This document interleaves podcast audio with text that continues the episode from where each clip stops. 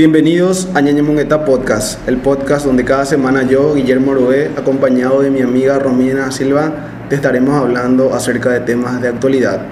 Romy, ¿cómo estás? Súper bien, ¿cómo estás vos? Todo bien. Es feliz de estar un ¿Cómo? nuevo capítulo contigo, ¿Verdad que compañero sí? de podcast. Lle- tipo llegamos al capítulo 2, ¿verdad? sí, Impresionante. ya, pero súper rápido pasó la semana. ¿Verdad que sí? Demasiado rápido. Como te decía la vez pasada, creo que lo importante era empezar más luego, ¿verdad? Claro, creo que el primer paso en todo es, Es empezar nomás, es ¿verdad? empezar. Sin pensar mucho, hay que hacer nomás ya. Exactamente. Y hoy estamos grabando día viernes. Viernes 13. Viernes 13.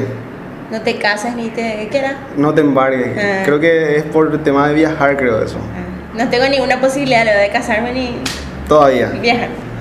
Eh, Qué triste. Estoy un poco feliz y triste a la vez. ¿Por qué estás feliz y triste? Y, ¿Por qué eh, esa, esa combinación? Y en la jornada de anoche jugó nuestra selección paraguaya.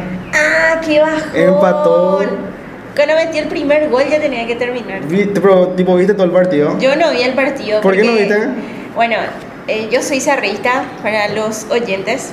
No sé vos qué sos. Yo soy olimpista, pero no soy anti otros clubes. Ah, Soy ok, muy- ok. Soy el único olimpista que me cae bien entonces. Soy muy pro, pro fútbol, pro fair play y todas esas cosas. Bueno, y, y este año jugó Cerro y cuando yo vi, la única vez que vi, empató. Y yo, y, es- y con ese empate no salía todavía campeón. Y yo dije, nunca más voy a ver si, quiere, si quiero que gane mi club o algo así. Entonces, eh, ayer dije lo mismo, no voy a ver el partido de, de- de Paraguay porque tengo miedo de que pierda y A sea vos culpa. sí, o sea, vos sos las personas que ves con mucho, no, pero ves con mucho nervio los partidos. Sí, no sabe, yo no entiendo nada del partido, pero me pongo súper nerviosa, así. ¡ah! Yo también era así, pero más de chico. ¿En serio? Vivía los partidos, pero como cada ataque del rival era un, como una clavada al corazón.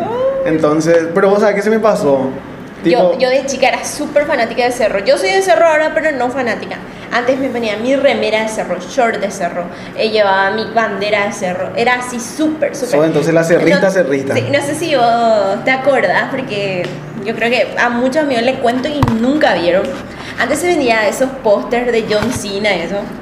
¿El de la, fa- el de la barajita o el más grande? El póster grande de John Cena. Sí me acuerdo, o sea, lo que yo tenía era tipo las barajitas. Bueno, y a mí me regalaron un póster de John Cena, pero les juro que tenía, en lugar del cinturón, tenía algo de cerro. La ahí. insignia de cerro. Sí, a mí me encantaba John Cena y tenía algo de cerro atrás. Y yo, ah, y te juro que yo les cuento a mis amigos, yo nunca vi eso. Y no sé, yo no sé de dónde consiguieron para darme. tipo, vos te preguntabas en qué momento John Cena jugó en cerro.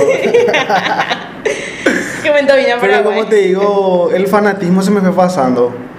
Eh, de chico también era muy fanático del club de mi barrio. Ajá. Como- ¿Cuál es el club de Como te contaba la semana pasada, bueno, estamos grabando el podcast aquí en Capiatá, ¿verdad? Pero yo soy de la ciudad de Areguá. Soy de un barrio, una compañía que se llama Valle Pucú. Y el barrio se llama Barrio 8 de Septiembre. Y el club, por ende, se llama, como todo, como el 99% de los clubes de Paraguay, tiene nombre de fecha y se llama 8 de septiembre. Sí, acá a la vuelta está el Club 25 de Mayo. Mis vecinos son fanáticos. Yo nunca me fui. Nunca te fuiste ni a un partido. No, pero ellos son fanáticos a muerte. Y su rival principal es el Club Universo, que está también más hacia allá. Pero te entiendo, o sea, son. Pero los partidos del interior, o sea, los partidos de liga, por ejemplo, por ejemplo en la Liga de Guaña, cada partido es a muerte. Y de chico yo sí era muy fanático. Pero de un, o sea, ahora tengo 26 y de un tiempo para acá, o sea, de un tiempo atrás para acá, se me fue pasando mucho el tipo el fanatismo. Ajá. Y, y eso que coste que hizo que hace dos años que no me estoy yendo más a las canchas. O sea, por lo menos el 8 de septiembre. A la cancha olimpia creo que me fui la última vez. Y a mí en 2018 fue. Hace dos años. muchísimo. Sí. Yo me fui unas, yo no soy fanática del fútbol, yo no sé, sé poco nada y lo poco que sé es por mis amigos, porque te comento que yo tengo puros amigos varones, tengo ponerle una amiga por ahí, mujer. Sos de tener más amigos hombres que mujeres. Sí, así, y ellos hablan de fútbol, incluso me explican así, y lo poco que sé por ellos, porque yo no retengo mucha información, tipo, se me olvida después. Cuando pasa la y toca la red, Romy, es gol. Amigo, así. Esa onda. Y, y te dije la vez pasada, no sé si te llegué a comentar que me fui una sola vez a la cancha, a la nueva olla, con, mis, con justo con mis dos mejores amigos.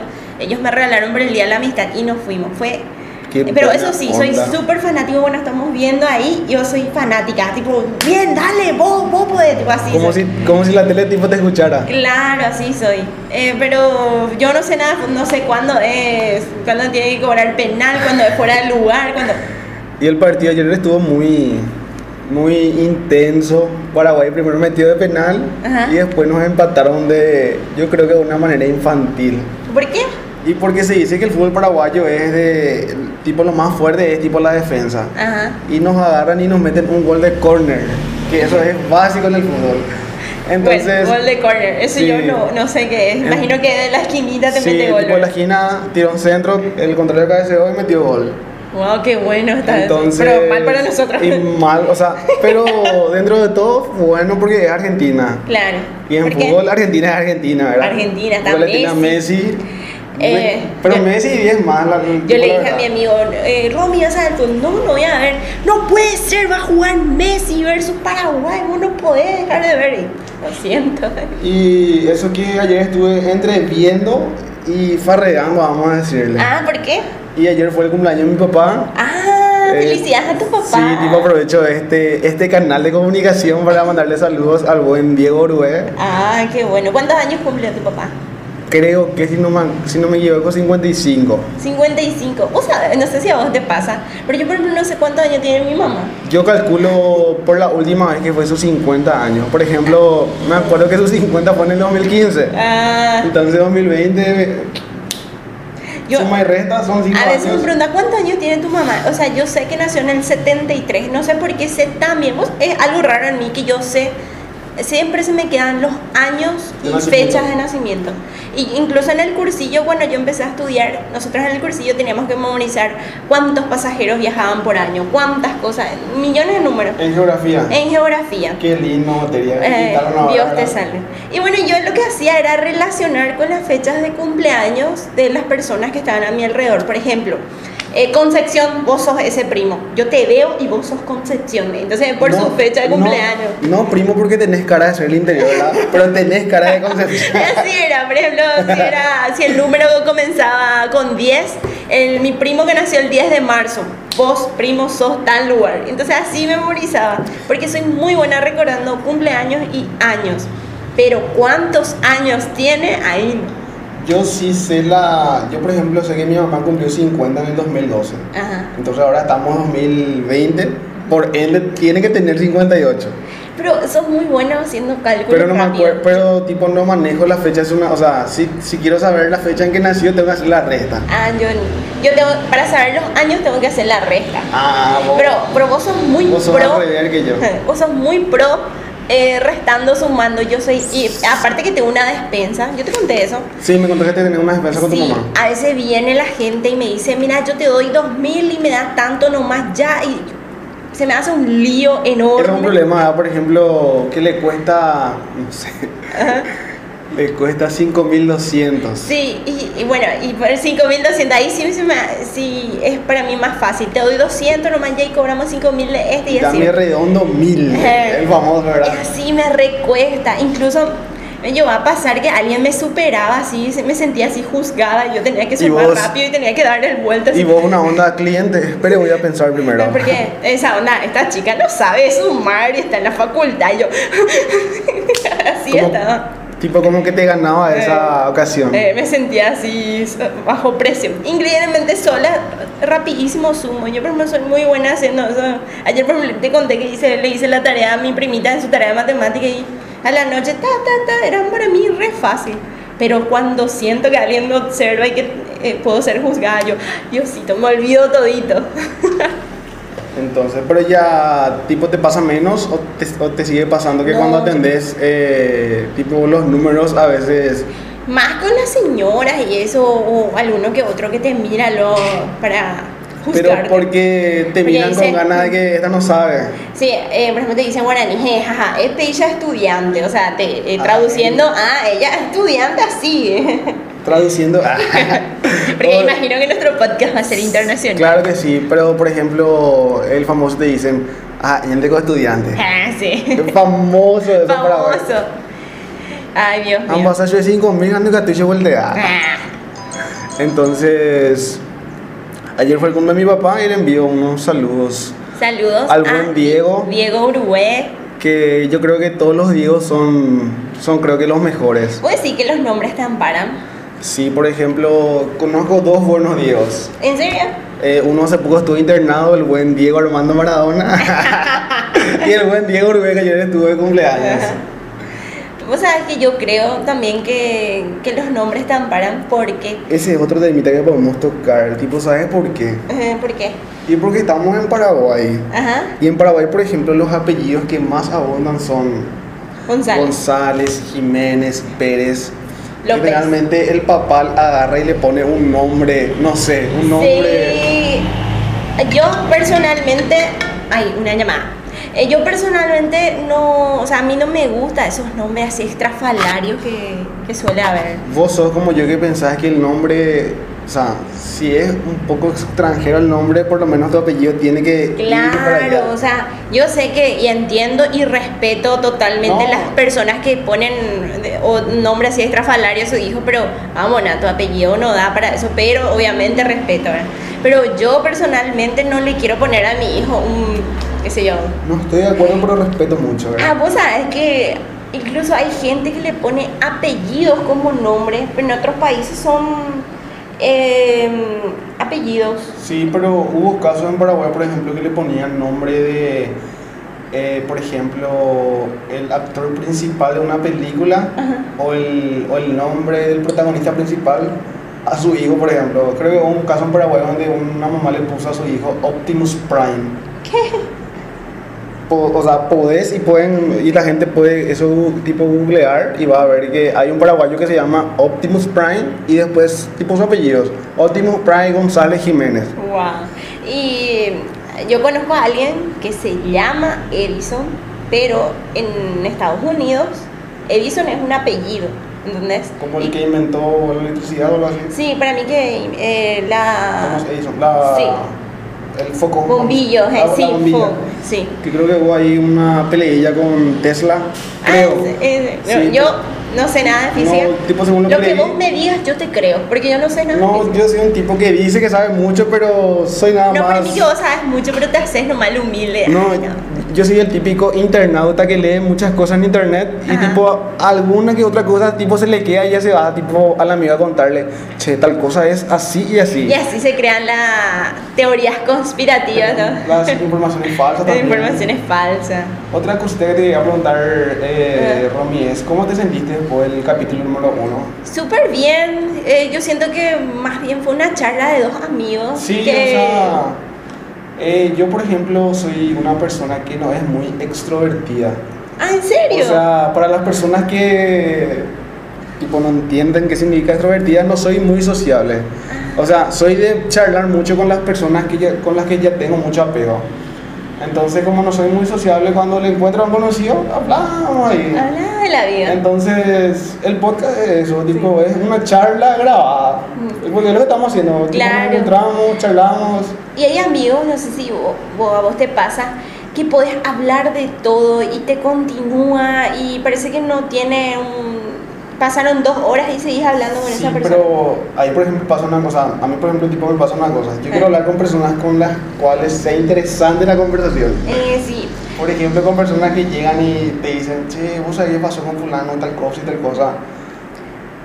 Y, y a mí, no me me, a mí por ejemplo me recorta la inspiración cuando le digo eh, algo así que me emociona mucho y dice, cha, qué buena onda. Y tipo, es como que Como ahí que tengo así un, atención, por ejemplo, ¿verdad?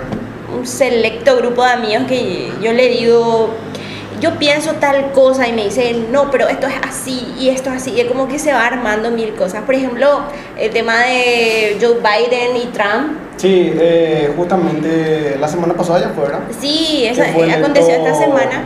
Y yo, por ejemplo, tengo un pensamiento que, obviamente, todo lo que yo pienso es lo que yo creo. Yo no estoy diciendo que es lo mejor que hay. Pero yo, Sí. por ejemplo, apoyo a los republicanos. O sea, voy, estiro más hacia ahí. Sí, o sea, tipo los republicanos serían en Estados Unidos lo que son acá los colorados. Sean como los colorados. Y, much- y muchos, por ejemplo, me dicen, derecha. ¿cómo va? A mí, por ejemplo, me dicen, ¿cómo vas a ser colorada y tal cosa? Pero si vos te das cuenta, en nuestro país, siempre el que gana es del Partido Colorado. Sí. Entonces, si vos te afiliás al Partido Colorado, tenés más poder de decisión, porque vos te afiliás y en las internas coloradas vos optás por uno.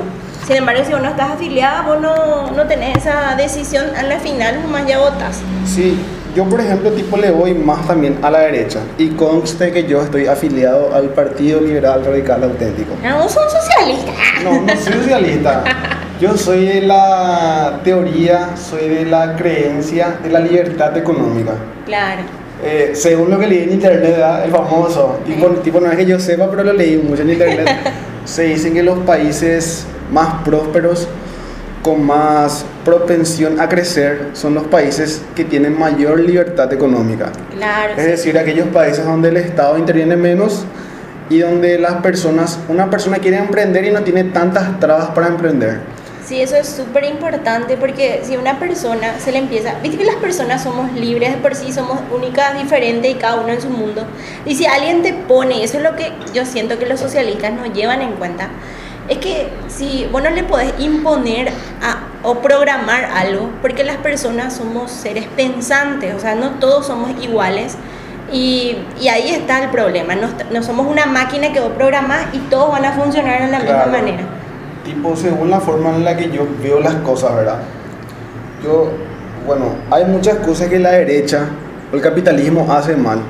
Pero dentro de las cosas que hace mal es mil veces mejor que lo que hace la izquierda o el socialismo. Claro, no estamos diciendo que ser de derecha es lo mejor y todo, No, o sea, yo, estamos diciendo que es lo menos, o sea, lo, lo que está bien dentro Yo, de por ejemplo, todo. tengo muchos amigos que son colorados, que son famosos, febreristas, que son de patria querida. Y yo no comparto la ideología, pero la respeto, porque cada uno es libre de elegir al final eh, Sí. cuál... Y tampoco somos quienes para decir esto es lo que está bien. Claro, Y y... a lo que comparto también con, yo suelo ver así las entrevistas de Agustín Laje que dice, en el capitalismo te preocupas eh, del auto nuevo que vas a cambiar o cosas así. Sí. Sin embargo, en el socialismo te preocupas qué vas a comer mañana. ¿no? Claro, o sea, yo, yo lo que, o sea, desde mi humilde punto de vista, ¿verdad? Yo lo que veo es que en el capitalismo las cosas son por, por meritocracia. Por ejemplo, lo que el socialismo trata de hacer es equiparar a todos en un mismo nivel económico. ¿Y cómo empiezan a hacer ellos? Lo- tipo a los que tienen más para dar a los que tienen menos. Pero eso no hace que al final todos sea, tipo seamos prósperos, sino que lo que hace es que al final todos seamos pobres en pocas palabras. Claro. Entonces, a mí me gusta mucho el tema de la meritocracia, porque por más que vos hayas nacido en condiciones económicas no tan buenas, si vos te pones las pilas, si vos una persona, o sea, sos de estudiar, sos de trabajar, sos de querer salir adelante, tarde o temprano el progreso va a llegar a tu vida. Vas a ver frutos de eso. Exactamente. Y creo que con el socialismo se da más el asistencialismo del Estado, ¿verdad? Es como que básicamente así fomenta la haraganería. Sí, porque... Porque si a un Estado te da todo, Claro. vos no, no querés trabajar. Ponele, en un caso así, el Estado te dice, bueno, si vos no estás trabajando, yo te voy a dar 1.700.000 mensual. Entonces vos vas a decir, ¿por qué voy a trabajar entonces si el Estado ya me está dando? Un tipo no es muchísimo, pero me sirve ya para comer, sirve. para pagar cosas básicas, Como que entonces... fomenta, y yo creo que eso pasa con Argentina, que te dice, mira, vos tenés tantos hijos o madre soltera, te doy esto. ¿Y qué pasa también? La gente que se está sacrificando, que está pagando impuestos, es como que se desmotiva. Claro. Yo estoy súper trabajando y estoy pagando un impuesto altísimo porque el Estado me dice que hay gente que necesita. Y eso no quiere decir que vos seas egoísta, No, simplemente claro. que, como te dije, las personas todas somos diferentes y todos tenemos nuestras formas de, de Y tipo ahora que... to- actuar en la economía. Sí, tipo ahora que tipo tocamos este tema, tipo me viene a la mente, ¿verdad? Ajá. tipo no hace mucho vi un video cortito de así de tema de impuestos y de política en Argentina. Era un, era un video de un minuto que decía, por ejemplo, vos trabajás, tipo en ese Sí. tema, vos trabajás, pagas impuestos. Vos vendés, pagas impuestos. A vos te heredan algo, pagas impuestos. No sé, vos emprendes, pagas impuestos. Pero vos te quedás en tu casa, te rascas las pelotas y a vos te pagan un subsidio. Sí. Era un video de 30 segundos de, y creo que el título, de, el título del video era Los impuestos explicados en 30 segundos. y eso es lo que digo, fomenta la ganadería. Y por eso yo sé que es imposible que Estados Unidos se vuelva un país socialista, etcétera, ¿verdad? Pero este tema de Joe Biden se va a notar bastante porque Sí. él quiere hacer gratis las universidades, todo eso. ¿Quiere volver gratis la educación? Sí, y cuando vos ves que un país está bien y fomentar algo así es como un retroceso, Sí, o sea, como un paso decís, hacia atrás. eh, tipo no se va a volver un país socialista, pero va a tender más al socialismo. Como decís, ahora quiere empezar a, a volver la, la educación gratuita. Y creo que en todo Estados Unidos hasta ahora la, tipo, la educación es paga. Creo que, por ejemplo, en las universidades... no. Yo veo las películas nomás que de Sí. chiquitito ellos ya ahorran para la universidad. Sí, porque creo que no hay universidades públicas allá. Ujú. Todas son privadas y por más que sean privadas, creo que también hace el tema del cursillo de ingreso y todo eso. Creo que envían una carta con sus calificaciones y ahí te aceptan o no, Sí, creo. de acuerdo a tu, a tu promedio del colegio. Según las películas que vi. Según las películas. Yo también me baso en películas. No creo que salgan tanto de ese. La película era súper mentira. Pero, tipo, hablando de las películas de las, universidades, Sí. eh, yo hace dos años trabajaba en una consultora, ¿verdad? Ajá. Y esta consultora eh, prestaba servicios tercerizados de outsourcing en una conocida empresa de cervezas en Paraguay. Una empresa que produce muchas cervezas, que Ajá. es la más grande, ¿verdad? Entonces nosotros nos íbamos a prestar servicios tercerizados ahí. Y como es una empresa muy grande, en la empresa había muchas personas que, tienen, que, son, que, que son egresados de universidades de los Estados Unidos. Ah, qué bueno. Y yo estuve hablando mucho con una persona, o sea, con uno de los tipos que trabajaba ahí, y yo le preguntaba, che, pero decime una, una cosa. ¿Es cierto que el tema de que en Estados Unidos las universidades son como muestran en la película? Ay, ¿qué te dijo? Y, y yo pensé, el tipo me iba a decir, no, la verdad que no es tanto así. Pues la verdad que me dijo el tipo, en las películas no muestran casi nada. O sea que es mucho más que lo que muestran. ¿En serio? Sí, o sea... ¿En qué sentido? ¿son más estrictos? no, no, no, en el, ¿Son el más tema de las farras, de las hermandades, de todo eso. Porque dice que sí existen. Pero son más fuertes. Sí, de que es y yo mucho que más que nuestra, hardcore. yo pensaba que nuestra facultad era así muy fiestera Sí, y todo eso. y lo que él me dice, o sea, lo- que él me dio a entender, dice, es que ellos utilizan el tiempo de la facultad para hacer el famoso tipo de desmadre.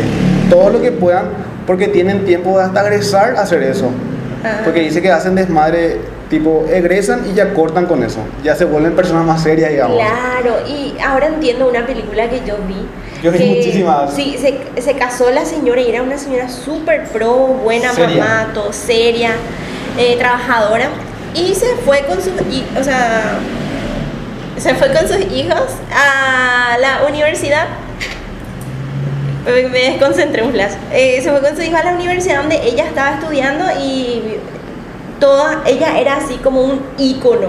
Ah, fulana de tal, la que hacía desastre. Era súper popular en su época de la universidad porque hacía un desmadre, así como decir. Entonces, ah, vos sos fulana, déjame, me voy a tomar una foto contigo. Era como el papá de Sí, ella le daba súper vergüenza porque no quería que sus hijos sepan su, su historia, ¿verdad? De- Tipo, no sé si vos llegaste a ver la película American Pie. Ah, o sea, probablemente sí, pero no me acuerdo. Yo sí llegué a ver toda la, toda la saga. Ujú. Y el papá, uno de los protagonistas, era tipo de tipo del tipo de personaje que vos decís, que llegaba a la facultad y era un ícono el señor. Ah, Y el, el, el señor ya era un señor de, no sé, 60 años, ya señor de edad, serio. Entonces él llegaba a la facultad y era como un rockstar ahí. ajá, qué gusto. Quedar así. Bueno, pero esta señora al menos no fue qué gusto para ella porque le daba vergüenza con sus hijos. Porque Capaz ella le, se pintaba a sus hijos que era Pero yo digo que las cosas que haces de joven, más que, más que rayarte o tacharte, creo que te dan siempre una, una enseñanza, ¿verdad? Pero ellos tienen la cultura de que se independizan súper jóvenes. Eh, mi primo, como te dije, él vive en Estados Unidos y yo le dije... él es ¿por- paraguayo. Él es paraguayo, Acá nacido. acá nació. Y le dije, che primo, ¿por qué ahí los moteles son hoteles Normales. chicos? eh?" Y me dijo, es que no, no es tanto como en Paraguay, que en Paraguay vive todavía, eh, vivís todavía con tu mamá, con tu papá, entonces no tenés esa independencia y necesitas un motel para irte con tu pareja. Sin embargo, en Estados Unidos, eh, vos a los 18 vos ya salís de tu casa, vos ya sos una persona independiente con tus cosas, tus amigos, tu departamento, a veces tenés roomie, O sea, no, es que vivís todavía con tus padres, incluso está muy raro verle a alguien a más de 18 viviendo todavía con sus padres. Y acá en Paraguay tenemos la costumbre de vivir en una casa como tres o cuatro generaciones. Claro, incluso Sí. te dice tu mamá, acá en el fondo, este terrenito, acá nomás otra Sí. tu casa, entonces... Es la tu pareja, que él construye acá y después si no te gusta le echamos y nos quedamos con lo que Sí. construyó. y esa es la teoría de mi primo, que por eso ahí los moteles no son tanto así como... O sea, son más de usar para vivir para dormir, para otras cosas. para otra cosa que, que acá como en Paraguay, que un motel es exclusivamente para ya saben qué ver. para ir con pareja, ¿verdad? Sí, esa es la teoría de mi primo, probablemente esté equivocado, probablemente no, pero eh, en cierta forma me, me fue muy llamativo su teoría porque es cierto. Pero él acá nació y se fue a los cuántos años se fue. Él se fue a los 17. Ah, Tipo terminó el colegio y se fue. Se fue, sí terminó el colegio. No, no terminó, ya terminó el último año. Terminó, estudió y trabajó. Sí, Y tiene familia. se casó y tenía hijos. Ah. Qué buena onda. Sí, mi sueño es casarme por ahí también, con un rubio musculoso. Ah. Sí, pero allá son, tipo, son más de ser gente de piel, bueno, no, tipo, no quiero ser racista, ¿verdad? Pero son Mm. más, son más blancos allá. Vos sabés que... O por lo menos vos te bueno, fuiste a Hawái. Bueno, cuando me fui a Hawái es diferente. Porque Porque Hawái- yo le dije a mi primo, no, ellos- los hawaianos son muy racistas, ellos no le quieren a los americanos. Pero porque no- Hawái es una isla. Sí, sí, pero los Bueno. hawaianos no son descendientes de, de orientales. Y a eso voy. Bueno, ellos son muy racistas porque los americanos vinieron a agarrar la- las tierras hawaianas. Entonces ellos no le quieren. Hay islas de Hawái que incluso le pueden matar a los americanos. Le odian a los americanos. O Excepción sea- de los lugares donde son más concurridos. ¿verdad? Tipo, para explicar Bueno. un poco, tipo, no es que los orientales vinieron, sino que son los americanos los que fueron a Hawái. Sí, ellos. eh. Y bueno, pero y, Qué raro de Estados Unidos eso. y bueno, y cuando yo me fui, eh, le dije a mi primo eso. Y me dijo él, pero contigo no hay problema, Romy, porque vos te pareces lo a los hawaianos, ¿eh? Viste que yo soy gordita, morena. Dude, ¿qué me querés decir? no, todo bien. Y porque si vos te, si vos ves los hawaianos, realmente son todos como yo, gorditas, morena. Pero son trigueños.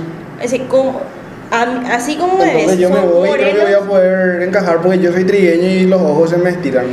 Y, y sí, o sea, lo que voy es que ellos no, por lo menos en donde nosotros estábamos, no llevaban en cuenta, ¿verdad? Pero en otras islas, y mi primo me, me hizo de broma, que en otras islas no pasa nada, porque tipo, me van a lo confundir con ellos.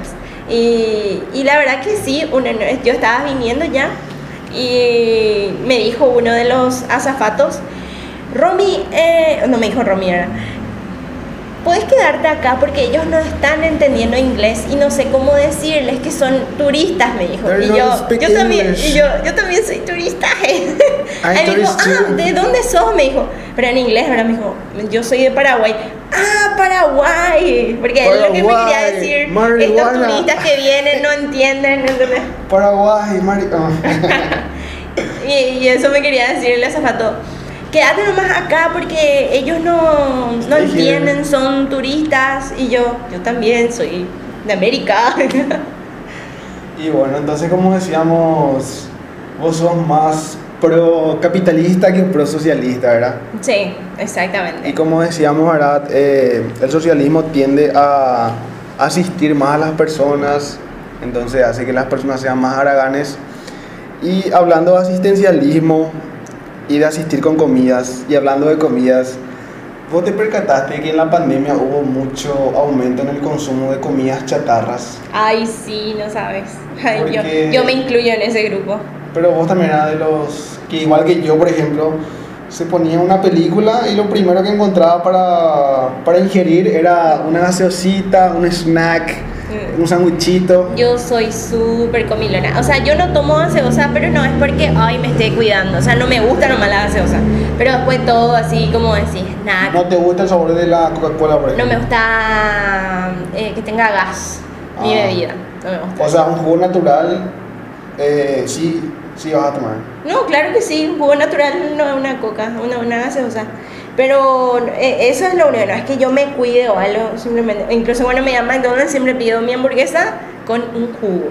me, eh, me dicen así los que no me conocen, ah, vos, vos haces dieta y venía a McDonald's. Pero no es por dieta, no me gustan más las gaseosas. Creo que hace poco o hace mucho se implementó en McDonald's el tema de que solamente podías pedir ensaladitas, por ejemplo. ¿Verdad? No, no me acuerdo, no, no vi eso. ¿Por qué decís? Porque creo que vi algún meme, tipo no puedes ir a McDonald's y pedir eh, tipo ensalada de lechuga, por ejemplo. Ah, no, hay ensaladas, Sí. podés pedir, pero no. Dicen que la ensalada de McDonald's es igual que una hamburguesa, porque tiene aceite, tiene pollito, tiene muchísimas cosas. Entonces pedí nomás una hamburguesa bien. O sea, tipo te vas y comes bien nomás una hamburguesa porque... Sí, es lo mismo, tienen las mismas calorías, o sea, es por lo menos lo que yo vi en internet. Pero no, no, como te dije, no es porque yo haga dieta o algo así, no me gusta la gaseosa.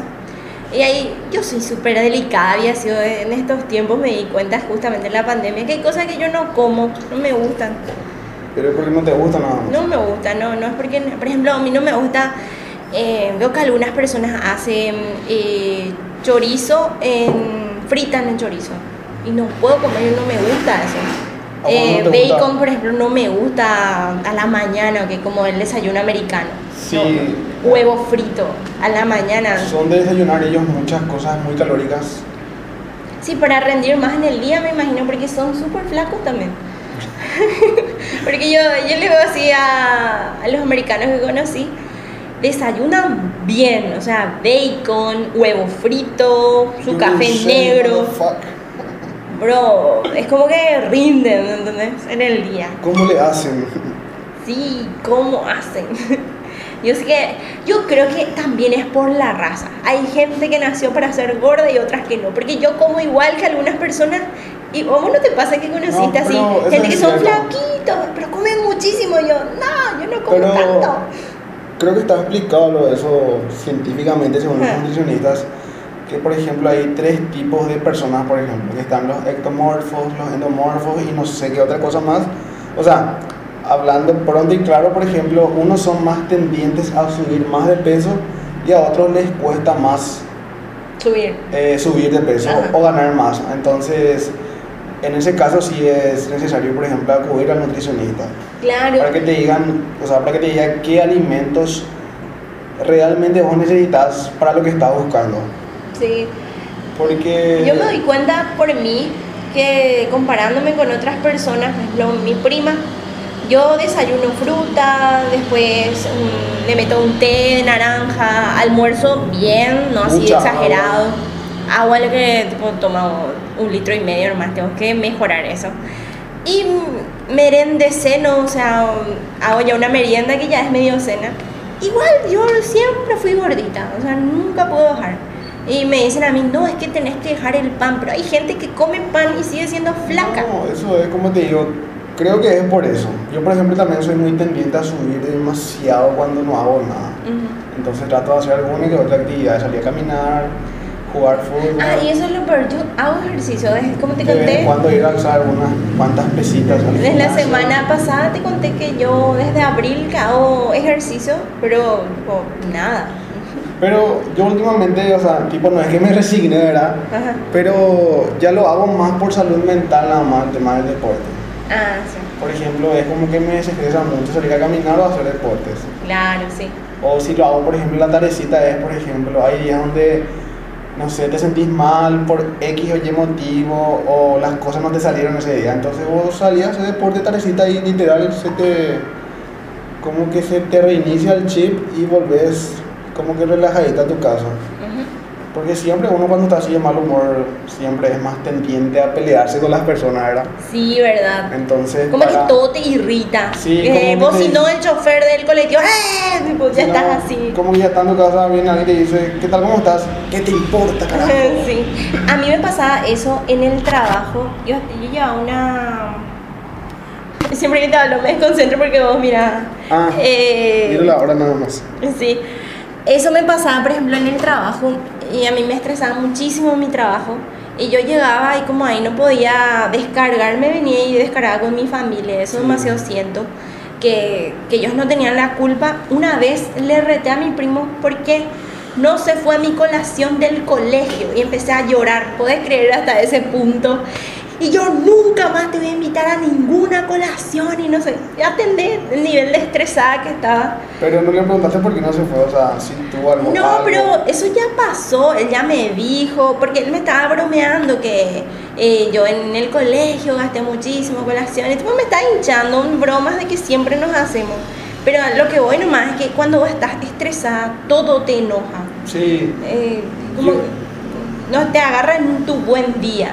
Yo, por ejemplo, o sea, pienso, por ejemplo, de que si vos estás estresado, muy enojado, creo que tenés que apartarte un poquitito y hacer otra cosa donde estés solo, de que, y ahí te empezás por lo menos a relajar, a separarte de lo que estabas haciendo, como por ejemplo el salir a, tipo a caminar. Sí, pero pasa que si vos estás en una empresa, por ejemplo, como yo estaba, me iba a la mañana, salía a las 5 de la mañana de mi casa del, del trabajo me iba a, la facultad, llegaba a las 10 de la noche, entonces yo no tenía ese tiempo de, bueno, voy a hacer ejercicio, me eh, vos lo único que querés es ver tu cama. Ese, entre paréntesis, la vida del estudiante es muy sacrificada. Claro. también era y, eso, y por eso yo estaba súper estresada y todo me enojaba. Y después me di cuenta que me estaba volviendo tóxica porque yo me estaba, estaba rematando por gente que yo quería, ¿entendés?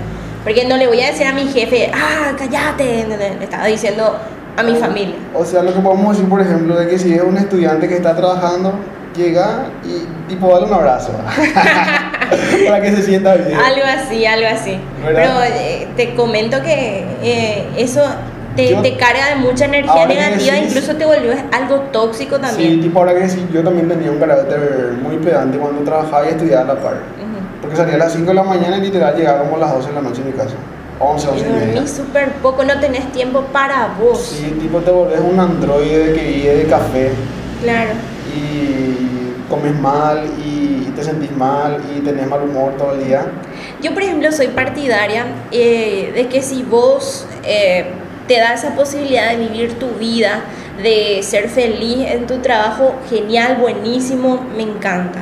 Pero si vos ves que ya hay un cambio muy grande en tu vida, perdiste amigos, ya no haces ejercicio, ya no tenés tiempo de ir a comprarte ni siquiera un helado para vos, tipo darte un momento para vos, ese es el, el momento que vos tenés que salir de ahí, sea lo que sea. Y yo entiendo que a veces la situación económica no te permite decir, bueno, acá me voy, pero es la, tu economía o sos vos, porque un día vas a colapsar y nadie te va a extrañar. Y que podemos tocar, por ejemplo, ahí por ejemplo entra, entra muchos factores, por ejemplo. Nosotros, por ejemplo, somos todavía jóvenes, no tenemos hijos, pero siempre tenés que ponerte, por ejemplo, en el lugar del que ya está casado con hijos, por ejemplo. Claro, y a eso es lo que voy. Yo entiendo que hay son factores que más o menos te...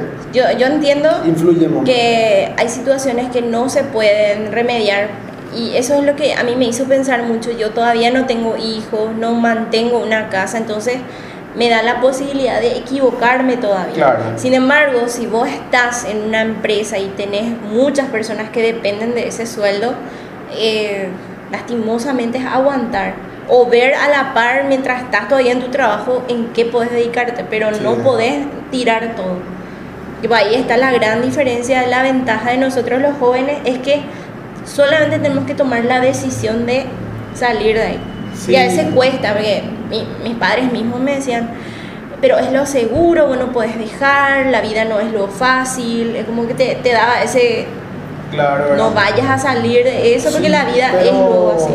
Yo creo que en ese sentido, por ejemplo, los, tipo, los padres dicen más por proteccionismo que por otra cosa. No, claro, yo siento que todos los consejos que nos dan nuestros padres es porque quieren vernos bien. Ningún padre, creo, un padre bueno, ¿verdad? quiere decirte, mira, andate y drogate. Así o eso para que te equivoques y que te vaya Claro, a ellos le da miedo nomás que vos salas, por ejemplo, de tu trabajo, en este ejemplo, y que, te arrepientas. Te arrepientas de eso porque vos sos joven y vos tenés que crecer en tu ámbito laboral y todo eso y quieren verte bien. Sí, y ya que estamos hablando de trabajo, ¿verdad? Como te dije, en la pandemia ¿verdad? aumentó mucho el consumo de las comidas chatarras, de los snacks, de, los, de las sodas, de la gaseosa, ¿verdad? Y muchas personas se, tipo, se quedaron sin trabajo, ¿verdad?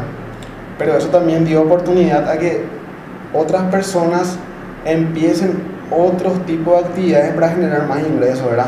Claro, yo tengo un claro ejemplo de un amigo que estaba trabajando en un restaurante Ese restaurante obviamente se cerró por la cuarentena, se quedó sin trabajo, eh, le despidieron y él con la plata de su liquidación empezó una lomitería y le va súper bien. Entonces él por lo menos ahora que va a volver toda la normalidad, él ya no se ve trabajando en un restaurante de dependiente.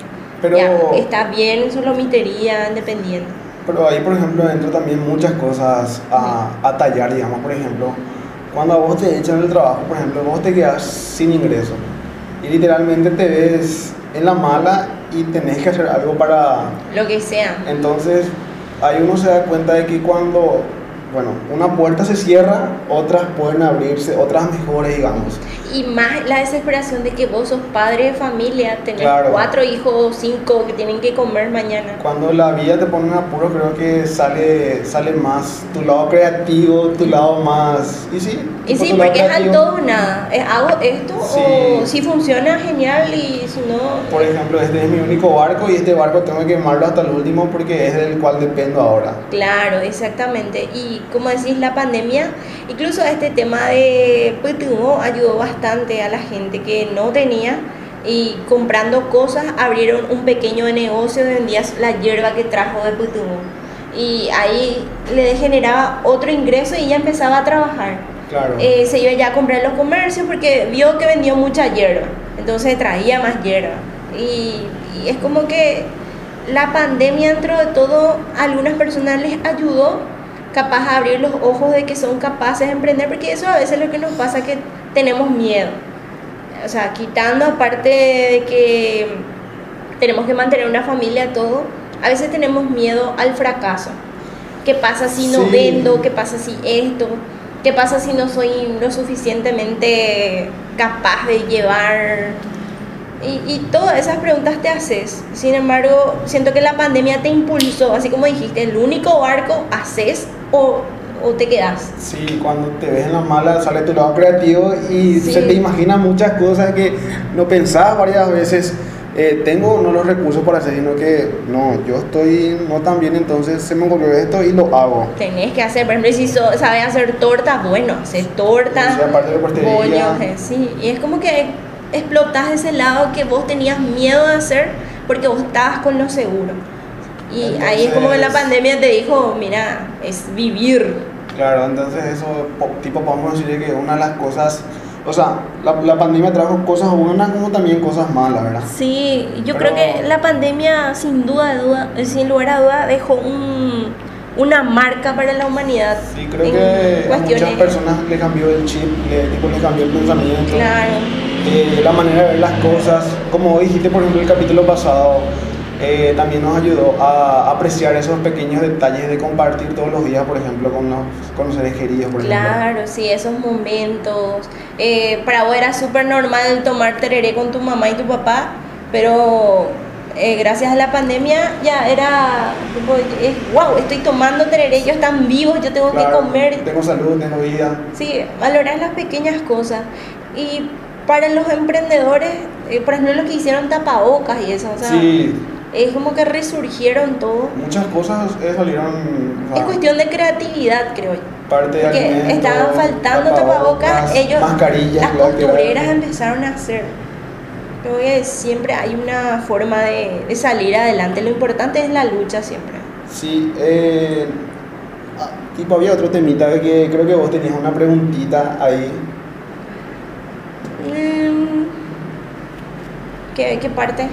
Y por ejemplo, eh, tipo hace rato me preguntaban, por ejemplo, si yo pensaba que acá en Paraguay muchas cosas se arreglan, por ejemplo, bajo la mesa. Ah, cierto. Ese es otro temita que hace rato cuando empezamos el podcast le dije a Guille, Guille, yo estoy súper estresada con el tema de la pasantía, papeleo acá, papeleo allá, le estaba diciendo. Y él me dijo, eso es un punto a tratar porque te voy a comentar en el podcast los trámites que se hacen debajo de la mesa, me dijo. Entonces, este es un buen momento, Guille, para que me cuentes cómo es eso. O sea, yo creo que es algo que es parte de nuestra cultura. Porque siempre... Burocracia. Y podemos llamarle helicóptero si queremos, pero es algo que realmente existe en nuestro país. El tema de arreglar las cosas bajo la mesa y mucho más de acelerar trámites en entidades públicas, por ejemplo. Principalmente en entidades públicas. Sí, yo, yo no sé si ya tuviste algún caso, alguna experiencia, La verdad, algo la que verdad. contaron alguna vez. Algo así puntual que a mí me haya pasado, no. Pero eh, esta semana estuvimos averiguando un trámite en Senaxa que se tiene que hacer. Y yo pensé que me iba a decir, bueno, necesitas tal papeles, me envías por correo, tal, tal, tal. Eso era lo que yo necesitaba que me diga, ¿verdad? Pero, Pero, ¿qué me dijo? ¿Qué pasó? Este señor me dijo, mira, mi oficina es tal parte, eh, queda tal lugar, veníamos a charlar, yo voy a hacerte las gestiones gratis, no me dijo ni qué papeles, ni qué tengo que pagar. Es como que yo tengo que ir personalmente hablar con esa persona para que... qué pasa. Para ver qué pasa. Por el léxico está 300 mil, él me va a hacer, ¿cómo se dice acá en Paraguay? Capero OPE. 200. Eh, 100, 200, 150, mira, dame nomás a mí para la gaseosita. Eso, por ejemplo, algo que pasa, por ejemplo, vos que ya te dedicas al, al rubro de la contabilidad y de los impuestos, ¿verdad? Que ya tenés algunos clientes. Vamos a hacer un paréntesis acá y hacer conocer nuestro emprendimiento. ¿Vos cómo estás? Yo estoy como CP Guillermo en Facebook. Ahí pueden encontrarme para que vean los servicios que presto y, las, y tipo la info que suelo alzar tipo de vez en cuando. Sí, yo estoy, eh, tengo un emprendimiento contable que se llama DACE Group. Estamos así en Instagram y Facebook. También ofrecemos todo este servicio de la persona que quiere emprender, que necesita un RUC. Acá estamos. ¿Verdad? Cierra paréntesis. Sí. Y, por ejemplo, en la SET es algo que pasa mucho, que yo cuando me fui, o sea, ya me fui con varios clientes para, para tramitar y para finiquitar el trámite de quitar del RUC, ¿verdad? Y siempre cuando me iba al, eso por ejemplo es en San Lorenzo, Sí. vos te, o sea, pero eso era antes de la pandemia. Era que, que vos te ibas y que vos estabas firmando ahí tipo la fila para, para entrar a la charla informativa o para llevar tus documentos, ¿verdad? Y vos estás en la fila y atrás de vos viene caminando un, un señor, un muchacho, ¿verdad? Bien vestido, pantalón, camisa, zapato, bien elegante. Y te, y te dice medio en el, tipo te dice medio en el oído, señor, ¿usted necesita que le ayude en algún trámite? Y vos de que, pero yo vengo acá tipo a tramitar lo que estoy necesitando. Ajá. No, pero yo te puedo ayudar de otra manera. Otra. Oh, diablos, Guillermito. Ah, no, la Eso existía en Paraguay. Y si, por ejemplo, supongamos que algún contribuyente tenga una deuda de 5 millones, por ejemplo, ¿verdad? Claro. Entonces lo que hace este señor misterioso es que te dice, mira, vos, tu, tu contribuyente, tu cliente debe 5 millones. Entonces, ¿por qué no me das a mí 3 millones? Yo tengo un contacto adentro Ajá. y nosotros en el sistema lo que vamos a hacer es vamos a borrar su cuenta, vamos a cerrar su RUC y vamos a habilitarlo de nuevo, o sea, de que va a quedar cuenta cero. Wow. Y es algo que pasó Wow, qué importante es tener un contacto en, bueno, en cualquier entidad pública, Sí. no solo en la SED. Tipo, digamos que no está bien, pero al contribuyente pues, tanto no le interesa si es si está bien o está mal. quieren nomás Ellos facturar, eh, quieren nomás su factura. eh, tipo, ellos quieren trabajar nomás, ¿verdad? Entonces me dijo una vez mi contribuyente, eh, yo no tuve la oportunidad de irme con él para, para, para ver su trámite, ¿verdad? y me dice, eh, yo debía tanto, me dijo, ¿verdad? Entonces este señor me dijo que yo le pagara tanto, él iba a ver su contacto adentro, y así fue. Él debía ponerle que 3 millones, Ajá. pagó mucho menos, la cuenta se le quedó en cero, le cerraron el RUP y la habilitaron de nuevo. Y empezó de nuevo, ella podía quitar su factura y todo eso. Wow, qué loco. Qué loco está ese tema. Creo que pasa en varias Yo no otras. dudo que nuestra facultad sea así. Sí.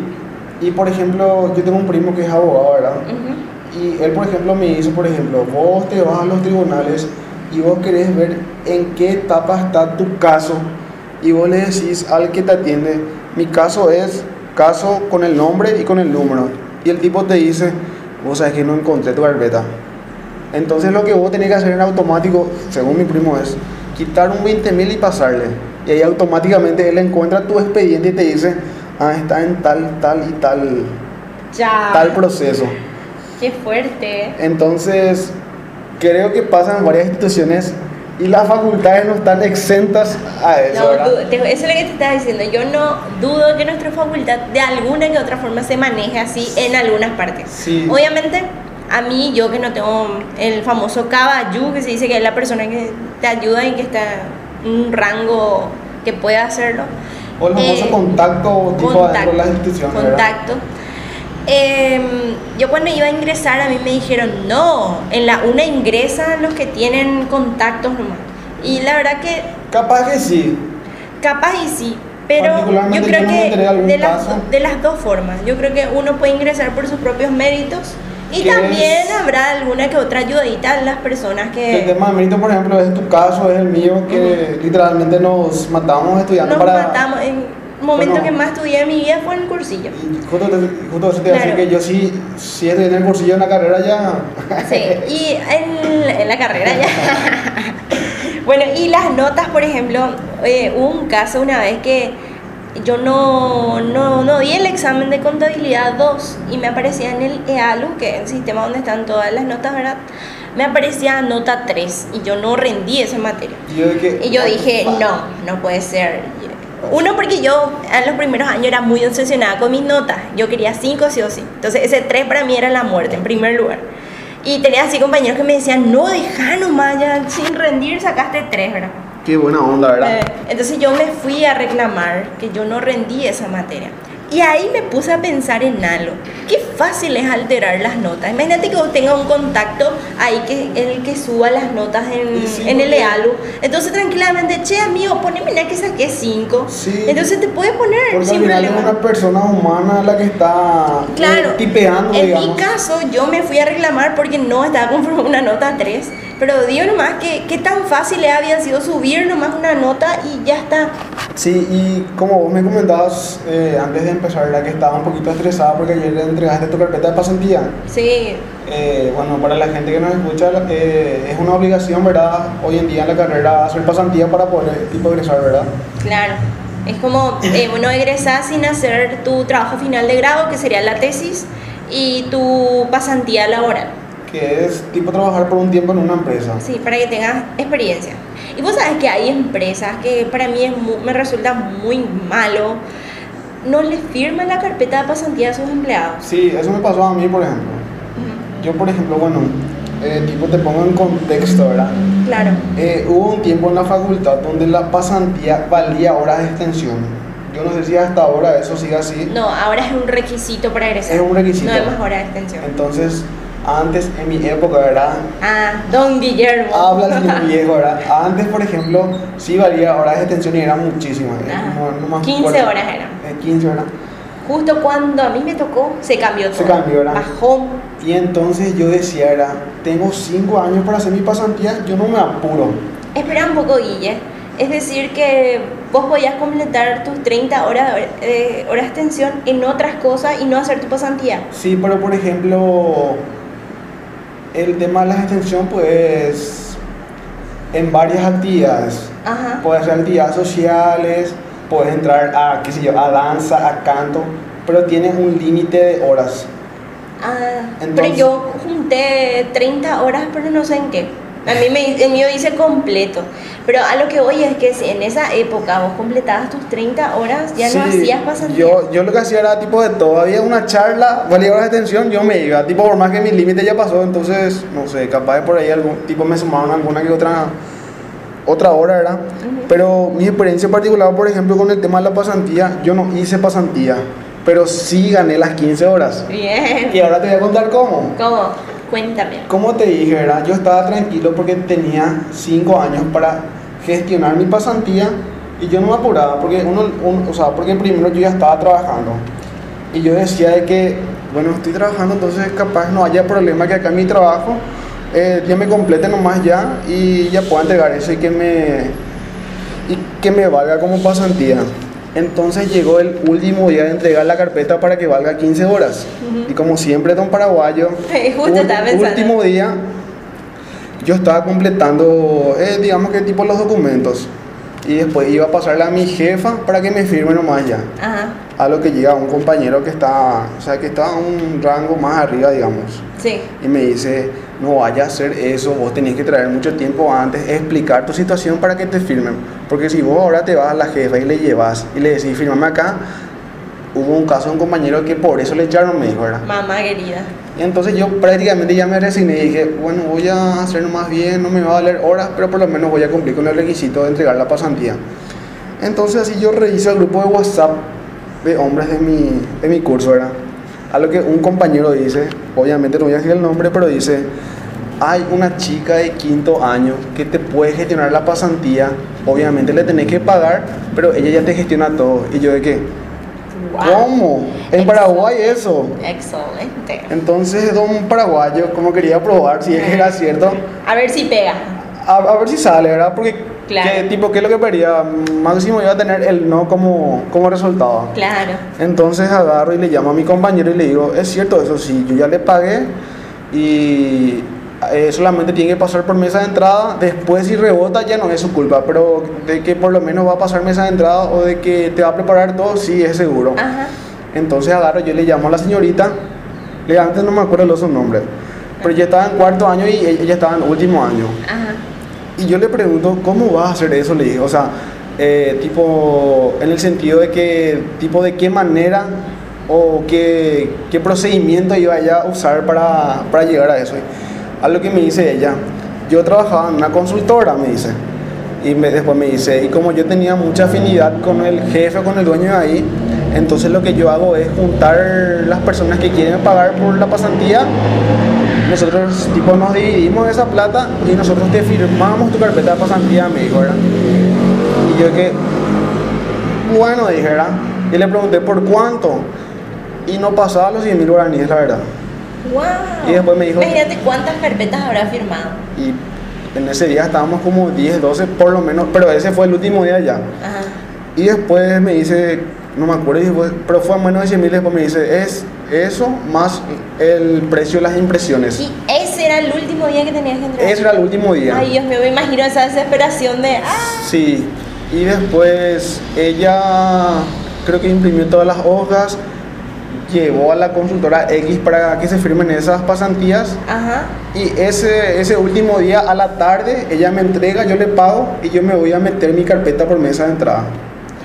Dios Y decía que yo trabajaba ya en consultora XSA por tres meses cumpliendo Y te tantas preparó horas. todo. Sí, todo Qué ya. gusto. Yo Pero solamente... imagínate esa desesperación que ese día vos le dijiste a la mañana y a la tarde tenía listo. Sí, porque era una cuestión de que ella imprima los papeles, de que firmen en la consultora, de que digan... ¿Y cómo le pagaste? ¿Le giraste o.?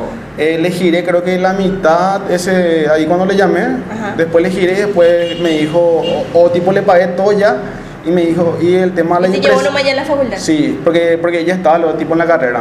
Ah. Ella era de último año. Ah, o sea de que vos año. pagaste por la impresión que ella hizo y, Y pagaste también Por el servicio. honorarios. Por el honorario. Y después yo a la facultad. Honorarios profesionales eh, en fraude. Ah, no, la- Probablemente. Creo que están equivocados. ¿No le en pediste las- factura, contador? Ah. No, no, tipo no le pedí porque creo que iba a ser un gasto no deducible.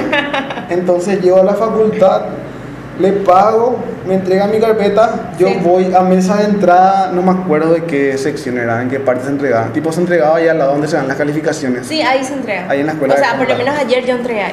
Y- En la escuela de contabilidad. Decía mesa de entrada, agarré y metí mi carpetilla donde decía que Guillermo... Eh, Él hizo de que- todito. De que Guillermo... Vos lo único que hiciste entonces fue firmar. Firmé donde decía pasante. Pasante. Firmé las hojas que correspondían. Yo hice todito. Y Soy ahí- un gran pasante. Y ella decía, porque en la carpeta pasantía pues estaba, por ejemplo, donde te ¿Y evalúan. quién era tu profesor guía?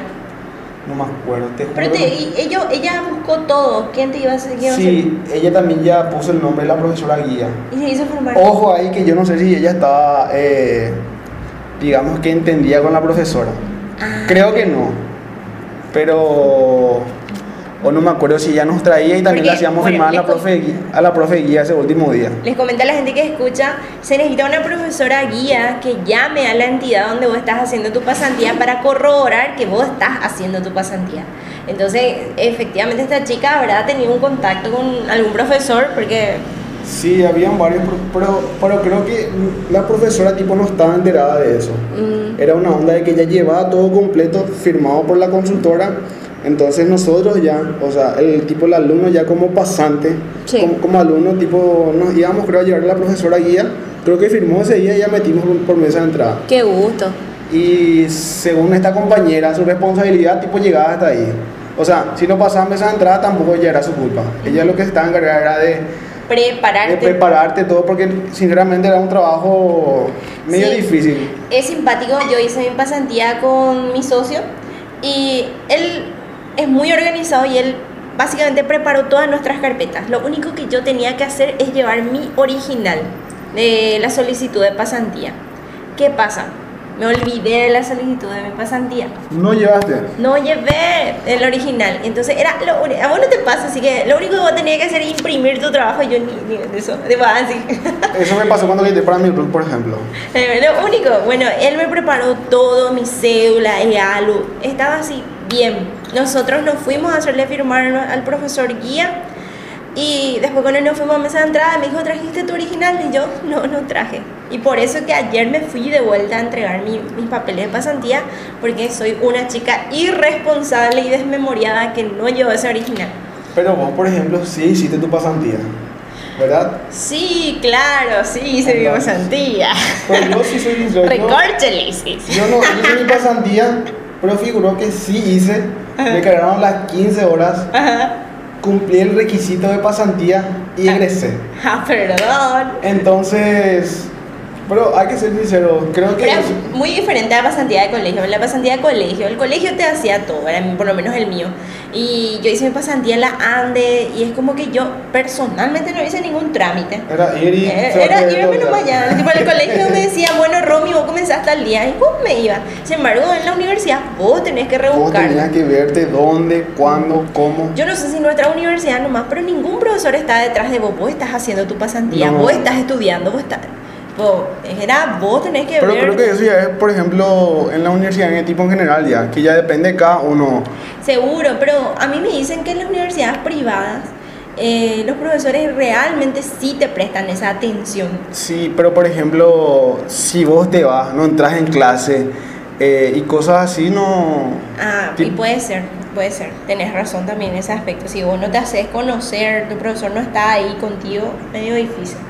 Y yo lo que te quería preguntar, porque este Dígame. tema de la pasantía y todo eso, esa desesperación, ¿alguna vez tuviste esa desesperación de que va a llegar la hora, ya es el momento y vos todavía no hiciste? Tipo, así que, Sí. como dices en Guananínder, ay no, un samba. Lo que siempre tuve fue salir del trabajo a las 5 de la tarde y tener que llegar a hora para un examen.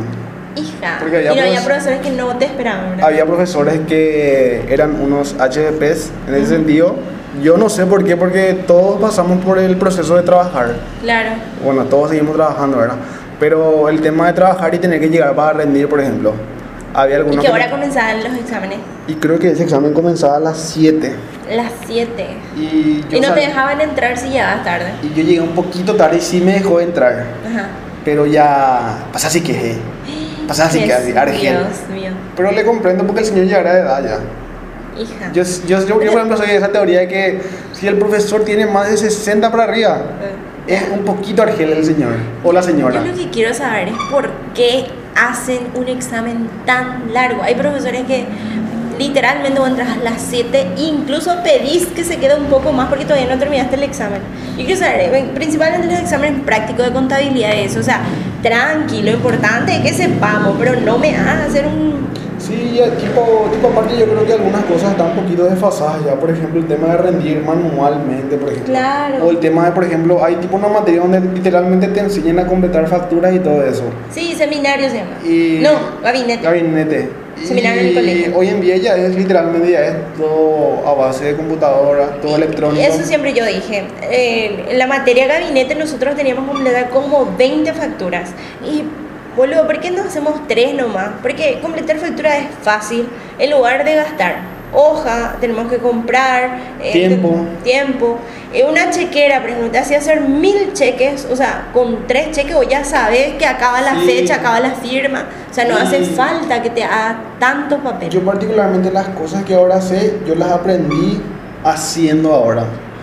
Por ejemplo, el tema de liquidar un IVA, por ejemplo. Yo no aprendí eso en la carrera. Yo incluso vimos, pero no aprendí en la carrera. Yo me acuerdo que di, pero capaz no aprendí porque no presté nomás atención, ¿verdad?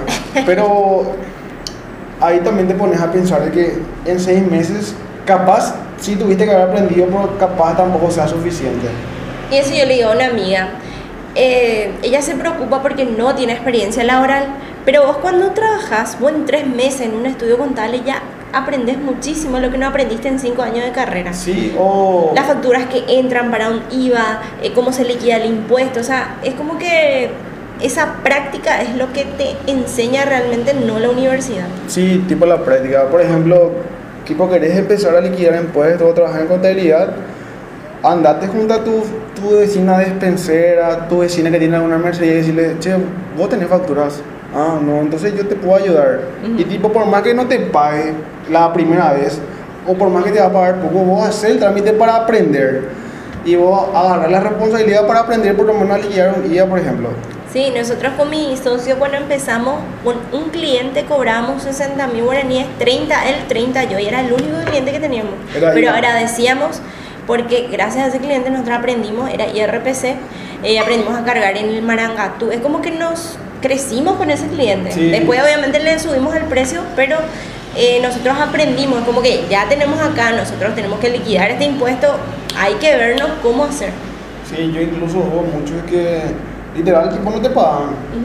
Y yo igual me comprometí y hacía, y gracias a que hice mucho, aprendí a hacer por lo menos. Y ese es muy triste en la vida del contador, que no se le quiere pagar. Eso Que, es otro tema que podemos dejar para... sí, podemos dejar Pero para el creo que siguiente pasa en podcast. varias profesiones. Creo que, por ejemplo, al abogado tampoco se le quiere pagar, por ejemplo, ¿verdad? Sí, pero yo veo así estudios jurídicos de que legalmente facturan bien.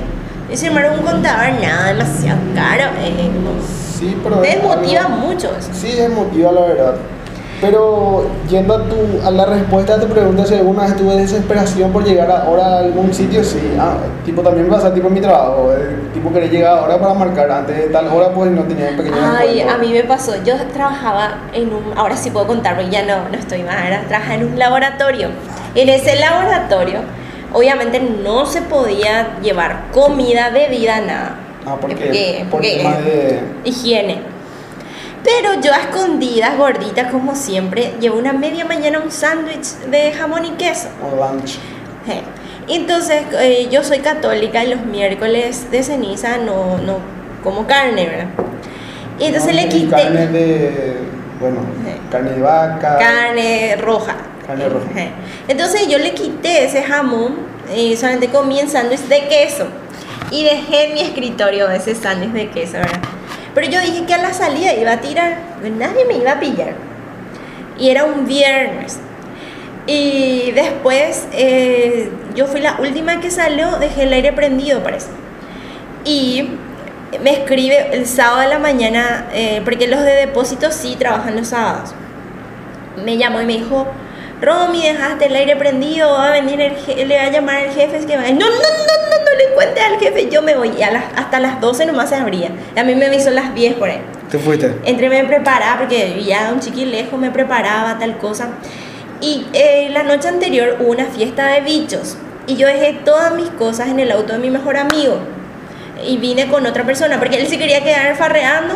Entonces me dijo, Rami, vamos a quedarnos un chiqui más. El Y que yo ya tenía- con el desmadre. Sí, y yo le dije, ¿sabes qué? Dejo todas mis cosas en tu auto, me voy con, con mi vecino que me, me, me iba a traer. Porque yo estoy re cansada, le dije. Y él se supone que él me tenía que traer, pero al final surgió ese llavorero. Entonces, todas mis cosas, incluyendo la llave de la oficina, estaban en su auto. ¿Qué hiciste? Hija de mí, yo así me desesperaba, eran las 10 de la mañana, las 12 se cerraba, no quería que le cuente a mi jefe, porque si mi jefe entraba iba seguramente a oler que yo dejé jamón y seguramente yo tenía gusano y yo, ay Dios mío, me van a despedir. Bueno, y le llamé a mi mejor amigo, él seguramente se despertó recién porque el- en la noche, después el viernes nosotros farreamos. Un dolorcillo de cabecilla. Sí, y yo le dije, por favor, llévame al trabajo, las 12 se cierra. Te juro que me sentí así como una película de acción. Él me esperó, él es de San Lorenzo, me esperó en San Lorenzo, me subí rápido. Pasamos así rapidísimo, nos Yo fuimos a ese mercado, donde pasamos. Y yo ya era, y, y mi amigo me decía, Dios mío, ya es las 11 y 40. Dios mío, ese semáforo. Era así, Dios mío. Yo acá fui. Rápidos y furiosos. Churrumbra. Y ¿Sabes después llegamos al trabajo. Ponerle que llegamos. 2 eh, menos 5. No sé. Llegamos bien. Todavía no se cerraba. Llegué, entré y lo primero que hice fue poner mi casco porque cuando entras a la oficina tienes que usar casco, todo, ¿verdad? Y puse mi casco sobre ese jamoncito que dejé, ¿verdad? Y entró el jefe de depósito y me dijo, eh, Romy, hay un olorcito acá, eh. ¿Qué será que es, señor? Y yo desentendía totalmente. Y me dijo, no le voy a contar a tu jefa si me cargas estas tres facturas que ayer no se pudo cargar. Y va a ser un secreto entre nosotros dos. Yo no le cuento a tu jefa y vos me cargas esta factura. Y yo, no va a ser. Y yo le dije, afuera me está esperando alguien. Que te espere ese alguien, me dijo. Y el jefe de depósito me hizo trabajar ese sábado. Cargué Pero- sus facturas y después sale. Pero creo que fue un lindo deal, un lindo acuerdo de un ganar, ganar. Sí, fue un lindo acuerdo, la verdad. Pero te juro que sentí esa desesperación de que no iba a llegar después del lunes como si nada, tranqui. Agarré, y mi, mi amigo me dijo, ¿trajiste tus jamoncitos? Sí, eso te pasa por gorda. O sea que al final del túnel oscuro sí pudiste ver la luz. Sí, Ah, por la luz. Ya Pero otra vez bien metafórico. súper. Y mira, pues ya creo que se nos pasó un chiqui la hora. Ya Sí, hablamos hablando. muchísimo. Pero creo que fue una charla interesante, ¿verdad? Sí, muy amena, que muy pasó amena. muy rápido. Muy rápido, yo ni sentí la hora. Espero que los oyentes nos escuchen hasta el último minuto. Sí, porque. Y también que nos sigan. Nuestras redes. Tipo, ¿sabes por qué quiero que nos sigan, por ejemplo, tipo en Spotify? ¿Por qué? Porque hace poco yo me enteré de esto. ¿De qué te enteraste? Según, según lo que estuve investigando en las aguas profundas de internet. Ajá. Ah, no, no, no. Tipo, según lo que estuve leyendo en internet, dice que Spotify en las primeras semanas cuando haces un audio o una música es donde más te tiene en cuenta. O sea, si te escuchan mucho, te tira para arriba, o si no te escuchan, prácticamente creo que te, o sea, tipo no es que te borran del buscador, pero es muy difícil de que aparezca tipo en los inicios de las personas. Ah, mira vos. Entonces, las personas que sí les está gustando, por favor, vayan hasta Spotify, denle seguir, reproduzcan y nos escuchen, ¿verdad? Y vos tenés tus redes particulares, Romy. Claro, espero que me sigan. Estoy arroba rodaca96 en Instagram. Estoy arroba romida silva en Twitter. Pero Twitter publico puras pendejadas, así que les perdono si no me siguen. Pero Instagram, por favor, para estar en comunicación, que nos digan qué temas quieren hablar, qué temas quieren debatir, si no estuvieron de acuerdo con algo que dijimos. Es como que nos va a ayudar. Y también tenemos nuestras redes de arroba ñañemongueta. Sí, estamos en, en las redes del podcast, por ejemplo, en Instagram estamos como Ñaño Mongueta Podcast. Estamos en YouTube, por favor, denle, denle suscribir, píquenle a la campanita para que le aparezca la notificación. Ah. Siempre quise decir eso. Siempre quise decir eso. En YouTube y en Facebook también como Ñaño Mongueta Podcast. Entonces denle seguir a las redes. Yo utilizo Instagram y Twitter como arroba oro. Yo sí uso Twitter. Eh, como dije la vez pasada, creo que Twitter es un lugar para tirar mierda o para ser filosófico. Oh, interesante. Yo pongo puras cosas de amor. Yo soy muy romántica. Ah, vos sos muy romántica. Yo soy muy filosófico y tipo no soy de tirar mierda, pero sí entro a leer la mierda que escriben porque soy también muy morboso de información. Está, está bien, está Entonces estoy en Instagram y Twitter como Guillermo Oru. En Facebook me pueden seguir como dije hace rato en CP Guillermo Orué. Ahí. Suelo alzar los servicios profesionales que presto y suelo alzar alguna que otra info importante relacionada a la contabilidad y a los impuestos en Paraguay. Buenísimo, buenísimo, buenísimo. Y mi emprendimiento, yo les dije, es arroba Dace, eh, Group. PI en Instagram. Y también ofrecemos todo este servicio, que estamos atentos a cualquier cosa. Entonces síganos en nuestras redes. De esta manera culminamos el capítulo número 2 de Ñaña Mungueta Podcast, capítulo 2 ya, Romy. Sí, capítulo 2. Un abrazo, les quiero mucho. Hasta un próximo capítulo, amigos. Chao, chao. Chau, chau.